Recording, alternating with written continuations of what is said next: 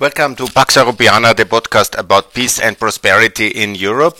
I will talk now about Georgia, European Georgia. I've been just on a week long trip, actually from Tuesday to Saturday in June uh, 2022 uh, to promote European Union membership of Georgia.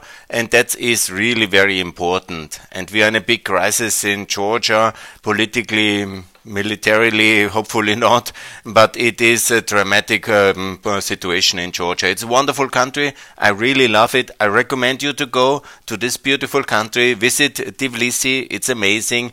I was flying to um, Kutaisi, Kutaisi to make it correctly, and that's the airport where Wizz Air is flying from Vienna and many uh, destinations. It's very, very easy to reach. It's also not expensive.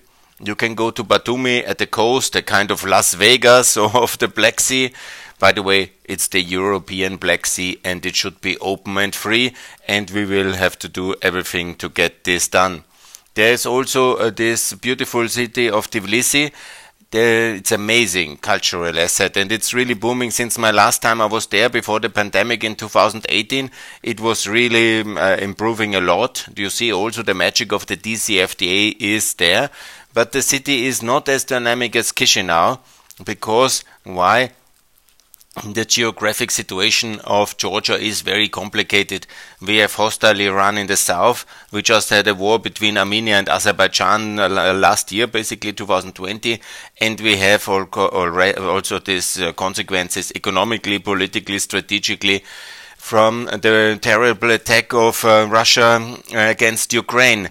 And that's, of course, very, very hard uh, for the people, uh, of course, mostly for the Ukrainians, but the direct, indirect effect on Georgia are huge. Uh, same similar as on Moldova. It's a big, big crisis for both of the countries. And in Georgian case, you see as well that the politics is a bit, you know, trying to dodge, uh, dodge the issue because uh, they are really very afraid to be the southern front of Russia. Of course, the Ukrainians uh, would um, love uh, to have a stricter and stronger anti-Russian line, and we Europeans as well. But the Georgians, they see the tanks coming, and they have seen them since 2008 in South Ossetia and uh, in Abkhazia since uh, 1993, and they are very much afraid that this could uh, escalate and uh, tear them into this struggle. And they are watching the mountains of the South Caucasus, and they hope that the Russians stay on the other side. And that's obviously and in reality they are ready via South Ossetia. That was the whole idea of that war in 2008, that they have a permanent bridgehead, the Russians have a permanent bridgehead in the south of the Caucasus where they can easily attack Tbilisi, cut uh, Georgia in two, and also cut the key infrastructure links, which are actually quite well developed. They don't have um, full highway now from Batumi to Tbilisi, but they are building it slowly but steadily. It seems another three years to take, but they have a very good railway shuttle. I was taking it. It's a very modern railway from Tbilisi uh, west uh, to uh, through these mountainous um, areas, and then you come to the Black Sea coast. My train was actually then stopped. I had to continue uh, for some technical defect. I had to continue by taxi uh, to Batumi on last Friday, and then I have made I think 50 or not all in over 70 videos from my trip on my video podcast Pax Europiana. I can just recommend you to take a look. It's actually I love what I have made. Yeah, it's the um, real footage of my travel, and I was really very happy to see. Sorry, I started here now. It's uh, as you know, it's on Pax Europiana, Günther Fehlinger's channel. I have now 70, uh, 713 subscribers, and I'm very happy, thankful for everybody. And then I create a lot of visual material. Um, videos uh, about um, with my declarations for EU membership because that's really so important now, please, because the EU Parliament has made a report where they say that uh, Ukraine should be EU candidate and uh, Moldova, but um, and also the Austrian Chancellor said Moldova and Ukraine, but not Georgia. Background is obviously the fact that, that they have um, some uh, very big internal toxic politics, similar like Albania, similar like all countries. You know, it's very toxic in all countries. Only in Ukraine there's now big unity because of the war. But when you see that in Moldova they have this problem with uh, the socialist uh, opposition, Dodon now having this uh, legal prosecution, and in Albania very difficult, in Macedonia very difficult, in Kosovo actually less. Yeah, there's more national unity. Montenegro very difficult, very difficult in Bosnia, and very very difficult in Serbia. So in all nine countries it's quite similar. But of course, in Georgia, the Georgian Dream Party uh, is very much on the European line because they have, that's the government party, but they also do this kind of balancing and not provoking Russia in a way this Austrian kind of dodging all issues like we did in the Cold War in order not to, to be the Southern Front. But they also do heavy measures against Saakashvili they have imprisoned uh, the former state president and the hero of Georgia. And that is, of course, very bad because you could also uh, have a prosecution done on the European uh, on a style uh, basically that you prosecute him but not to put him in prison for example yeah and when there is something he did wrong then he has to be uh, jailed but not to, to just put him in prison like that and now they have also jailed a journalist and that's of course deeply problematic. Indeed, it is deeply problematic, and I call for release of uh, Saakashvili and of um, this journalist uh, from the shame movement. They should be both uh, released, and then they should, with legal due process, also dealt with. Obviously, when they have something done wrong then they must face punishment.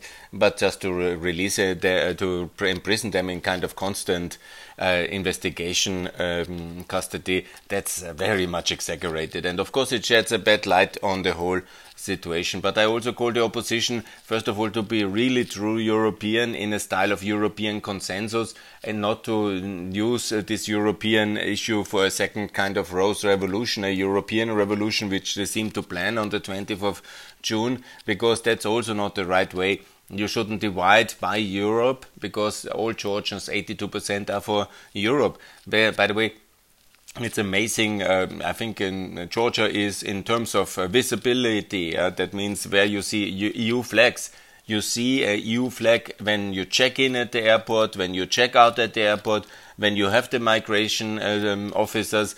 There's a EU flag. You, there's a EU flag on all um, public places, on all streets. Everywhere is an EU flag because it's a big, big uh, support. Obviously, they really want to be in the European Union, 80%, 82% want to be in the European Union. There's not a lot who oppose it completely. So that's really very good. There is a real big uh, pro European drive, and there should be something like a European consensus developed between the two big parties and the two big blocs, obviously on the basis of the 19th of April agreement, obviously on the basis of the release of uh, these um, politicians and journalists, and obviously then Europe should also include them into the Ukraine Moldova EU potential candidate status and give them a long term future towards Europe. And obviously, what is also needed in my view, because the EU potential candidate status IPA funding is historic breakthrough. I hope it will come on the 23rd of uh, June now, and I call all of you, please support that. It's really very important to get this big step forward. So we have an alliance of all the nine countries together in uh, the uh, European Union accession process for Montenegro, Albania, Georgia, Moldova, Ukraine, of course, Macedonia and Bosnia, Serbia, all together, all nine countries on the clear EU track. And that is very important, and Georgia shouldn't be left out. It needs to be there. I was honored also to have a very good interview with the Georgia Today. It's my second interview with them.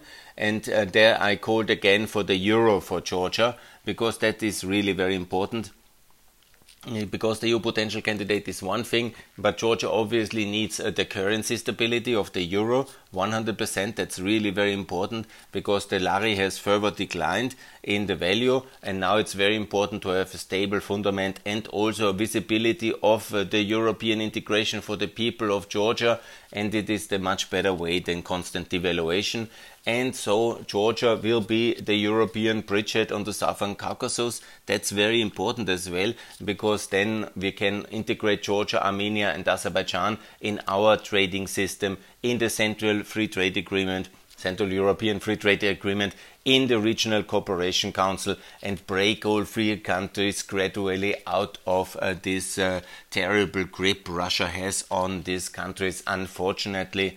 And so it is really very important uh, to have them included in and then Georgia with the Euro EU potential candidate status, and obviously Russia will lose on the Southern Caucasus as Russia is losing in Ukraine and Russia is losing on the Balkans.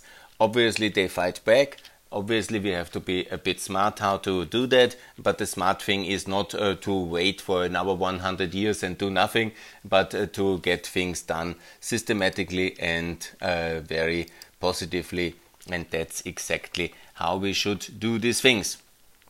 So for Georgia, obviously, also after this decision, now there's the Madrid NATO summit. Obviously, Georgia, based on the Western German model, together with Ukraine and Moldova, should join NATO in 2024. Now it's the time for Sweden and Finland, and in my view, for Cyprus, Kosovo, and for Bosnia to join NATO. This is the very logical point um, I have made on my trip I was now on this beautiful uh, place um, in uh, in Georgia in Batumi, and I made. I really, if you have time, I can just recommend you uh, because I don't have a lot of views to be honest on these 80 videos I made, but my video at the beach of um, of uh, Batumi. I made my uh, with my flags. I had all the flags with me of the five flags, yeah, and it was really very good. My NATO flag and I had this wonderful, wonderful installation at the beach of Batumi with the Kosovo flag, with the NATO flag, EU flag, Ukraine flag, Moldova flag, and uh, Georgia flag. And I put it on some kind of uh, place I could find there. And then I made my videos calling for Kosovo recognition by Georgia, Ukraine, Moldova, and Bosnia, course, and Serbia for the Euro, for NATO. And that was really wonderful from Batumi because I went to Batumi because that's the EU accession trio's birthplace. EU accession trio, you all know who follow this podcast that this is on the 19th of July 2021. This is where Zelensky, the president of Ukraine, everybody knows now, but uh, Mrs. Maido, the president of uh, uh, Moldova, and Mrs. Salome Zurabishvili, uh, I think it's correct. Uh, she was. Uh, they were doing this formation of the EU potential uh, candidate trio, the accession trio. That is wonderful, but we need more unity, obviously, between the nine. That means recognition of Kosovo, all in NATO, all with the euro, and all in the EU. That's the best way and the 23rd of June is hopefully bringing here the way forward. And that is what I hope so much uh, to achieve with my podcast and with Pax Europiana. This is the European model to bring all people in the European Union who want and also in NATO, obviously, as twin pillar, and also to recognize Kosovo, also to join the EU sanctions, uh, Georgia. And don't be too shy because I understand, obviously, for Georgia, it was too long also treated by the European companies as somehow annexed to uh, to the market of Russia.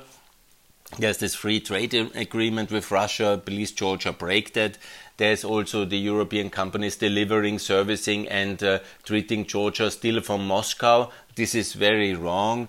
you should basically have a headquarter either in Vienna we should also have more direct flights uh, from Vienna to Tbilisi. This should be also a state led effort.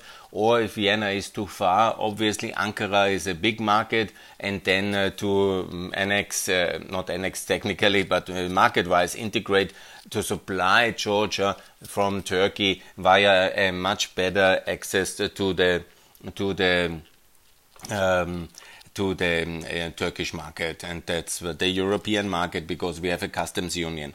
Uh, Georgia should also join immediately the EU customs union, like Turkey is already, and then we need this uh, Eastern Turkish, European, Southern Caucasus infrastructure connectivity. This is so important. Georgia also to join the uh, the um, transport uh, treaty of the Western Balkans and Southern Caucasus and Turkey, because that should be one organization, because ultimately it's one space, the Western Balkans, the Eastern Balkans, Turkey and the Southern Caucasus, and it's the gate to Central Asia and it's the Central Silk Road, and therefore Georgia matters so much.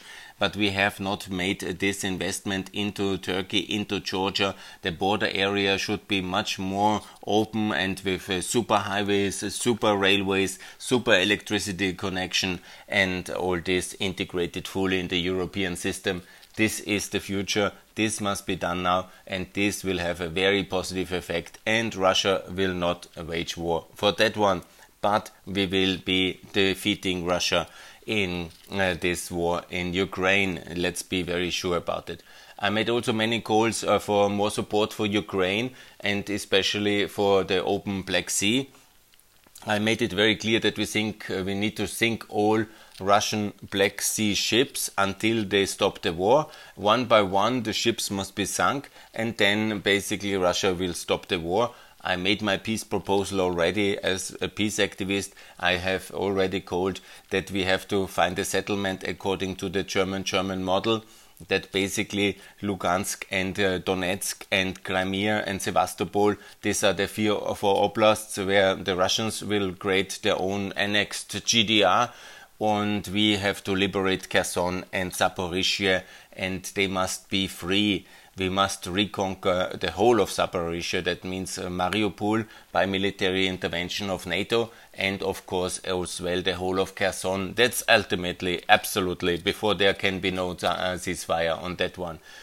Kherson must be completely freed, Zaporozhye I think as well, so no corridor for Russia in the southeast of Ukraine but of course, Luhansk and this uh, terrible war will uh, lead to some land gain, and uh, Russia has the military means to have uh, this GDR uh, erected. We will never recognize it, but the way to stop this war is to sink all Russian ships in the Black Sea, open the Black Sea for international traffic. It's a free European sea. I don't call to sink all the Russian ships. Yeah, there might be some free commercial ves vessels but every ship which ever has sent a rocket into Ukraine must be sunk for that, and also the boycott and the blockade must be lifted by military means. So NATO has to intervene in the naval battle in the Black Sea and destroy the Russian ships, and also has to intervene with a no-flight zone west of the Dnieper, and also then to supply Ukraine the necessary means for the reconquest of Kherson and Zaporizhia Oblast and then the battle uh, must be concluded along the uh, Donetsk and um, Lugansk and Crimea Oblast borders, which is very unfortunate. I'm also for reconquest in theory, but it's similar like in the German German case. It's unfortunately not possible to do everything at once at uh, this uh, moment. There will be the time for unity for Georgia, Ukraine, and Moldova again, like the time for unity for Germany came in 1990 once Russia is falling. And it will fall. It's an evil empire. It has shown its true uh, evilness in 2022 but it was clear from 99 that we have lost Russia for the free world. They have killed the people in um, Chechnya, in Syria, in Georgia, in Ukraine. It's uh, exactly like this, and in many other places of the world. The nefarious influence of the Russia uh, under Putin is undoubtedly something extremely bad. Yes, for Georgia, obviously, it's difficult uh, to have no Russian tourists, yeah, because I called to block the Russian tourists, yeah. But um, there's a lot of good Russians who want to live in Georgia. Georgia is a very popular country in Russia, um, so invite all the democratic people of um, of Russia to come and um, block it for all uh, uh, evil people. So it's quite easy. We break the free trade agreement also break the uh, make it very clear that everybody who wants to escape Russia is welcome. Make a certain deadline and then introduce a visa duty again like the Ukrainians will do now. And that's um, very good. There's a lot of good uh, people in Russia in the middle class in the intelligentsia a lot of uh, democrats. And let them come to Georgia. Yeah there's a lot of space there. There's a lot of opportunity. Many of them are coming already and that's very good but uh, in principle, the links uh, with um, Russia economically must be severed, and uh, the European companies must turn around their direction via Turkey towards Georgia. And also, it's very important that we change uh, the consumer preferences of the European consumer in terms of traveling to Georgia, but in also in terms of knowledge about Georgian products, because we need to ensure that we have uh, this um, clarity uh, that we have uh, also that the export markets, um, the consumers in Europe know the Georgian products and start to buy them better because obviously there is a huge um, pro-Georgian consumer base in Russia, and this will all break away, and that's of course very complicated. But we need a lot of products anyhow now in Europe in this crisis. The prices are rising, so we need to find the export ways via the Black Sea. Again, it must be liberated fully and via Turkey to, and via the air connections. We need also to intensify our air links between Georgia and the European Union and NATO. That's very important. Yeah, Georgia, I would like to express also that Georgia is really amazing country in terms of reforms. In doing business, they are the best. In terms of cadastre, land register, they are the best. The banking sector works very good. The problem, obviously, is the high interest rates because of the uh, currency. This should be the euro, but in all technical terms like doing business, licensing, deregulation, cadastre, personal register, e-government, Georgia is one of the best administrations and jurisdictions you can work in. And that's really a big success of this almost now 20 years of Rose Revolution, the pro-European revolution, which was not a neoliberal American project, but it is basically the people of the world uh, seeing that we are ser serious in Europe with enlargement of EU and NATO. We included 100 million new people in 2004, and that of course was already clear in 2003. So the George and the Ukrainians said, "Oh, wow, the Europeans are enlarging and taking in uh, really as equal Europeans, the Polish, the Baltics, and so many others, and they wanted to be part of that." That's the way you have to see the orange and the rose revolution. And since that, when we really enlarged and included and were so open, transparent, and fair and equal to the Central Europeans, the Eastern Europeans then said, "Hey guys, we want to have the same." Um, that basically is the whole project. We are now since 20 years um, involved there. Me as well, always advocating for this because the people of Georgia have deserved uh, this better life as Europeans as well.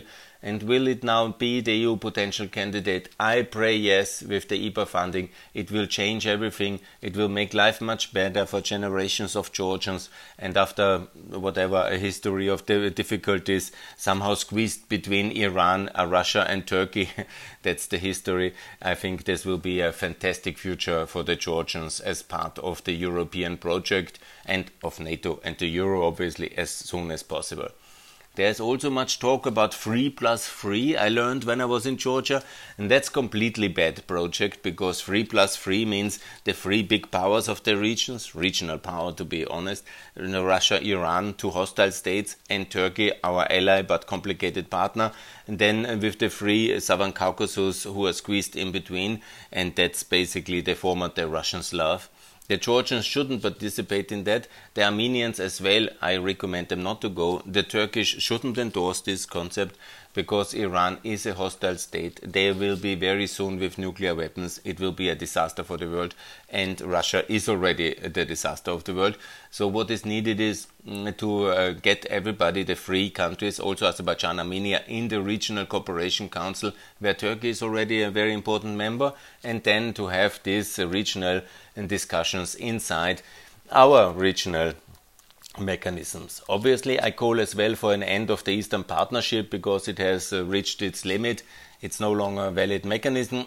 All the things we have done in the past in the Eastern Partnership, we can uh, do inside the Regional Cooperation Council and CEFTA much better. So there is much better organizations, and that's working very wonderfully. And then it's very logically we can of course continue Eastern Partnership, but for Central Asia, but we of course should also do more for the Central Asian countries. Yes, ahead of this 23rd of June, we are of course in a very big and important decision. We are ahead of this week of decisions. I also read that it's possible that Macron, Scholz, and and um, uh, Draghi, the Italian Prime Minister, will go to Kiev ahead of uh, the EU summit. That would be a wonderful sign of European unity, and I hope that this will be able to achieve and uh, to come very soon.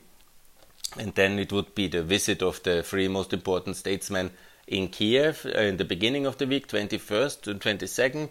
Then it would be 23rd, the EU candidate status of decision, and also the other important decisions which are in our petitions, which we have now launched. Uh, you can see that on the Twitter feed please support and sign all of these petitions. And then on the 19th, there should be the big European wide demonstration uh, for EU candidate status and for EU enlargement. That would be something really new to have a demonstration for EU enlargement. And then we head onwards and upwards towards uh, these beautiful days where we have uh, then the summit G7 and the NATO summit, hopefully Sweden and Finland already with a yes. But I say to Erdogan, please make sure that also Cyprus, uh, Kosovo, and Bosnia will get the EU candidate status, and that would be absolutely necessary at the Madrid summit, uh, not the EU, the NATO candidate status. Yes, for Georgia, as well, what I really liked, and I made a lot of statements for the recognition of Kosovo. Yeah, that's very important for joining the sanctions on the foreign policy. Economic policy, yeah, cut the taxes to 10%, and that's very useful. The euro, obviously, the EU customs union, I said that. Institutionally, what is important, federalism is a word badly connotated in most of Yugoslavia and Soviet Union, but it's a very good system, federalism. So I called for federal Georgia in federal EU. They have already this Adjara region where Batumi is, and that's already um, with some regional autonomy, very good. They have also the Federal Court of Georgia. Here they have it in Batumi, very good. So I call for two things. We need more power to the regions. We need a federal structure in Georgia. That's also very important for the economic development. Regional uh, self-governance is very important for involving all people, uh, decentralize a country, give power to the regions, make sure there is uh, power and uh, money and uh, uh, institutions regionally which can do things this is wonderful in reality and this is very important uh, because you involved in the whole country. You don't have this clustering of um, wealth in Tbilisi but you have uh, really much better regional development. And to be honest outside of Tbilisi and Batumi what I saw with my eyes when I was traveling it's a lot of poverty and underdevelopment still in Georgia I mean, what to expect? Uh, the Russian Empire was a disaster.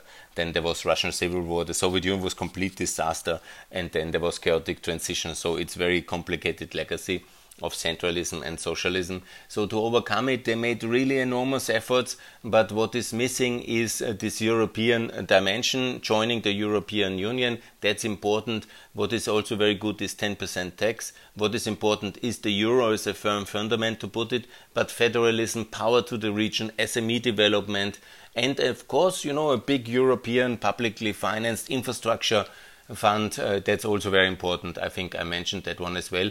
And you know, uh, this federal structure is important for the uh, unity in the future because Germany started with a federal structure in uh, the new constitutions in uh, the 48, 49, and this was then the basis for unity. 40 years later, it might take a long time, but when you have a federal system, then uh, the regions which are now Russian occupied, Abkhazia and South Ossetia, have basically in the constitution already a place in the federal system.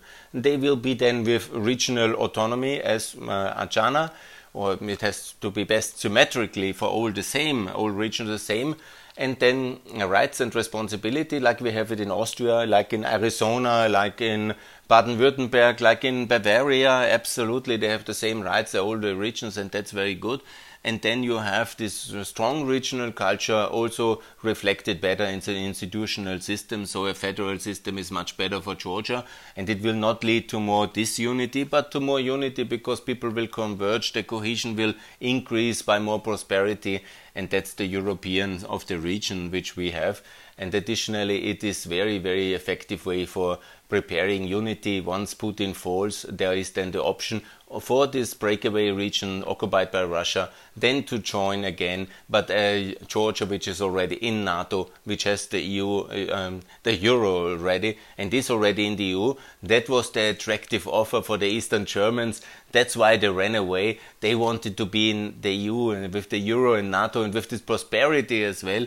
And Georgia has to achieve it, can only achieve it in the EU, euro, and NATO. And then once this has happened, then also the breakaway regions, once they are militarily no longer occupied in a way because uh, Russia is in a crisis, and um, like in the uh, end of the 80s, then is the moment for unity for Georgia. But for this, the preparation must be already NATO membership, EU membership, and that's the way the Germans made it, and that's the model I recommend for Georgia. Yeah, that's my reflections on this um, beautiful country. I really love it very much and I admire these people, and it was very interesting for me to see I want to work and be happy uh, contributing to the debate in Georgia. And uh, I call for a European consensus. I call the EU to grant the EU potential candidate status. I call for the release of the political prisoners. But let's be generous with Georgia. Let's um, also make sure Georgia adopts the euro very fast and that we really have the full integration of Georgia in the European project as fast as possible. That is the best way for everybody, and that's wonderful addition to the European project. And I'm calling for this Georgia in the EU hashtag Georgia in EU. Watch it and support it, and do something on the 19th of June in our joint campaign for EU enlargement. That's a wonderful thing, and I'm looking forward to that. Thanks a lot for listening. More to come on this podcast and watch my 80 videos about Georgia on my YouTube channel. Some of them I really like very much and I hope they are interesting and I think they are. Please take a look at Pax Europiana on YouTube. Günther Fehlinger. Bye.